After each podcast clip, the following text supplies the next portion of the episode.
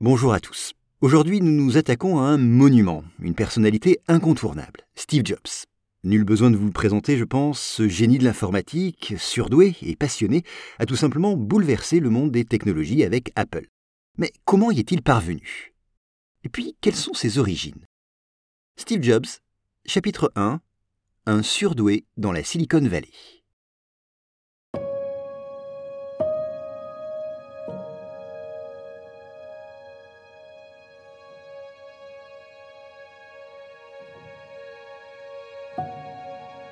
Pour bien comprendre le parcours de Steve Jobs, il faut en commencer le récit quelque temps avant sa naissance. Nous sommes dans les années 1950, dans l'État de Californie, aux États-Unis, où une jeune étudiante du nom de John Schibel rencontre à l'université un certain Abdul Fattah Jandali. Très vite, ces deux-là tombent très amoureux. Problème, le père de John n'accepte pas cette relation. Abdul Fattah est syrien, musulman, et il est inconcevable pour lui que sa fille adorée soit en couple avec un étranger plus est non chrétien. Pourtant, en 1954, John tombe enceinte. Alors, face aux réticences de sa famille, elle décide de ne pas garder cet enfant. L'avortement étant à cette époque à la fois difficile à effectuer et dangereux, elle se tourne vers l'adoption pour ce bébé à naître. C'est avec beaucoup de tristesse et de douleur qu'elle fait ce choix. Mais avant la naissance, elle pose une condition à son médecin.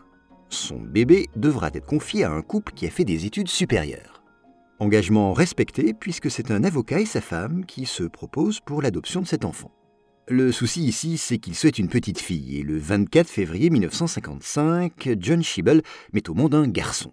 Aussi le couple se désengage et le nouveau-né est confié à un certain Paul Reynolds Jobs et à son épouse Clara. Alors contrairement aux premiers candidats, eux n'ont pas fréquenté les bancs de l'université. Il est mécanicien, elle comptable. Alors John Schibel trouve une solution. Elle leur fait signer un contrat un contrat par lequel il s'engage à financer les études supérieures pour l'enfant le moment venu. Paul et Clara Jobs acceptent et décident d'appeler leur fils Steve. Dès qu'il est en âge de parler et de comprendre, ses parents adoptifs prennent le temps de lui expliquer ses origines. Jamais donc son adoption ne lui a été cachée. Et alors qu'il n'a que deux ans, le couple adopte un autre enfant, une petite fille, Patty. Quant à son environnement direct, Steve Jobs ne grandit pas dans n'importe quelle région. Il grandit dans la Silicon Valley, à Mountain View, l'épicentre du monde des technologies. D'ailleurs, il n'est pas rare qu'il observe un peu plus tard des gens bricoler des appareils électroniques dans leur garage. À la maison, à une moindre mesure, son propre père, Paul, est passionné de mécanique et il tente de transmettre son savoir à Steve. Très impressionné par les connaissances de son père, il déclarera à son propos, une fois adulte, il avait un sens hors pair de la conception et de l'or dans les mains. Si on avait besoin d'une armoire, il la construisait. Mais il affirmera tout de même, je cite, que réparer des voitures, ce n'était pas mon truc. Mais j'aimais bien être avec mon père. Alors si la mécanique ne l'intéresse pas tellement, son père lui donne en revanche quelques cours d'électronique. Steve raconte, il n'avait pas une compréhension exhaustive de cette technologie, mais pas mal de circuits lui étaient passés dans les mains avec ses voitures, et il savait les réparer. Il m'a appris les rudiments, et ça m'intéressait beaucoup. Mais alors quel type d'enfant était-il? Eh bien ses parents se rendent compte assez vite qu'il est spécial, différent très agité et en même temps très mature pour son âge. Intrigué, il décide de lui faire passer quelques tests et le verdict tombe, il a un QI bien plus élevé que la moyenne. 160. Alors bien sûr, les parents de Job sont très fiers de ses capacités intellectuelles, mais cela leur demande aussi beaucoup d'efforts. Et puis cela fait peser sur eux une grande responsabilité. Oui, ses parents se donnent pour mission, dès lors, de pousser leur enfant à apprendre pour exploiter ses capacités au maximum, pour les développer. C'est leur priorité. Steve dira plus tard, ils se sont sentis investis d'une nouvelle responsabilité. Ils n'arrêtaient pas de me nourrir intellectuellement et n'avaient de cesse de me trouver les meilleures écoles possibles. Ils voulaient devancer tous mes besoins. Mais malgré son intelligence, il ne s'épanouit pas à l'école. À vrai dire, comme beaucoup d'enfants surdoués, il s'y ennuie. Du coup, il y est dissipé, à tel point que ses parents doivent le changer plusieurs fois d'école primaire. Il affirmera que l'école fut, je cite, à deux doigts de réussir à le briser. Pourtant, en CM1, il fait une rencontre décisive une institutrice va changer sa vie. Des années plus tard, il la surnommera ma bonne fée. Pourquoi? Eh bien parce que cette dame va très vite se rendre compte qu'il faut qu'elle innove, qu'elle trouve des méthodes spéciales si elle veut intéresser ce petit garçon. Et elle décide de l'amadouer en l'achetant, entre guillemets. Steve racontera Un jour après l'école, elle m'a donné un carnet rempli d'exercices de maths. Elle voulait que je l'emporte à la maison et que je résolve les problèmes. Alors moi j'ai pensé très fort Tu peux courir.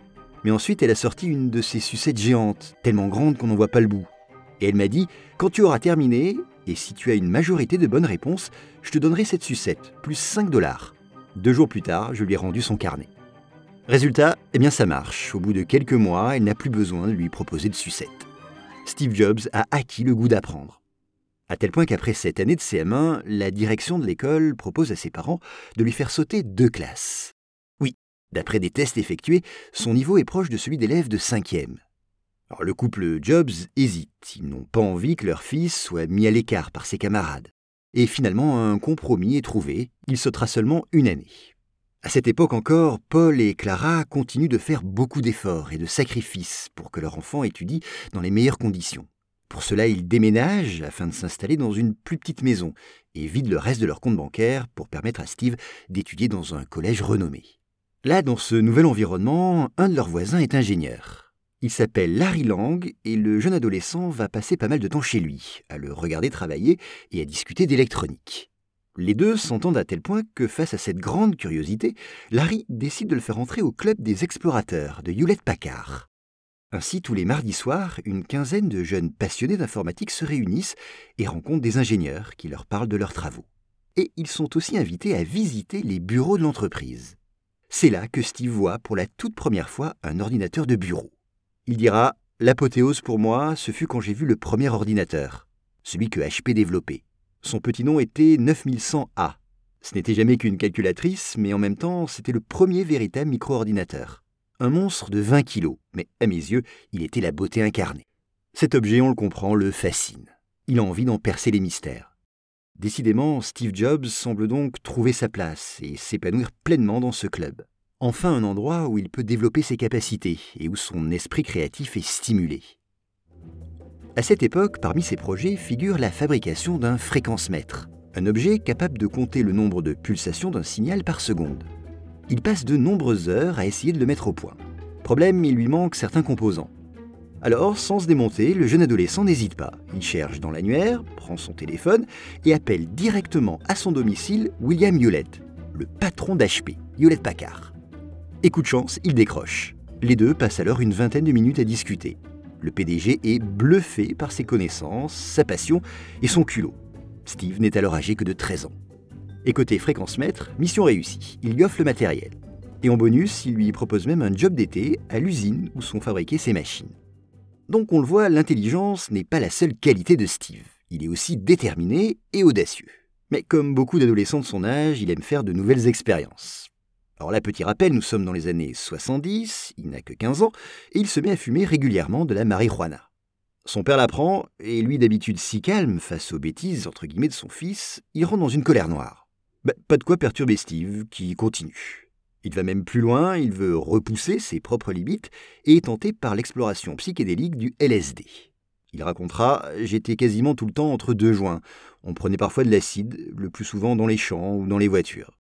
Malgré ses expériences chimiques, il est épanoui. Il a des amis avec qui il peut partager sa passion pour l'informatique et l'électronique, et puis il aime aussi la musique, la littérature et la poésie, avec un penchant pour Shakespeare. C'est à cette époque qu'il rencontre Steve Wozniak. Les deux n'ont pas seulement en commun leur prénom, ils partagent aussi une grande passion pour tout ce qui touche à la technologie. Très vite, ils deviennent inséparables. Ils passent des heures à discuter de science, à débattre sur des procédés techniques et à imaginer ce qu'ils pourraient inventer. Ils ne le savent pas encore, bien sûr, mais leur rencontre va profondément changer leur destinée. En 1971, Steve a 16 ans. Avec son ami, l'autre Steve, ils prennent connaissance dans un article de la description d'une machine qui permet de passer des appels longue distance gratuitement, et ce en piratant le réseau téléphonique américain. Immédiatement emballés, ils veulent eux aussi tenter de fabriquer cette machine. Alors ils foncent à la bibliothèque pour essayer d'y trouver la liste des fréquences nécessaires. C'est dimanche soir, c'est fermé, mais ce n'est pas un obstacle, ils empruntent la porte de service. Et ils réussissent à obtenir les informations recherchées. Dès lors, il ne leur reste plus qu'un travail d'assemblage à effectuer pour faire fonctionner leur boîtier, la Blue Box. Précision, c'est évidemment totalement illégal. Malgré ce, ils en vendront une quarantaine en faisant du porte-à-porte -porte et généreront ainsi un très confortable bénéfice. Cette expérience des deux futurs cofondateurs d'Apple va leur apprendre une chose, ils sont faits pour travailler ensemble. Steve Jobs dira plus tard Sans ce boîtier, il n'y aurait pas eu Apple. Mais alors, comment son amitié avec Steve Wozniak va-t-elle précisément changer sa vie? Comment ces deux vont-ils réussir à passer d'inventions mineures au fond de leur chambre à la création d'une entreprise gigantesque? Eh bien, réponse dans le prochain épisode.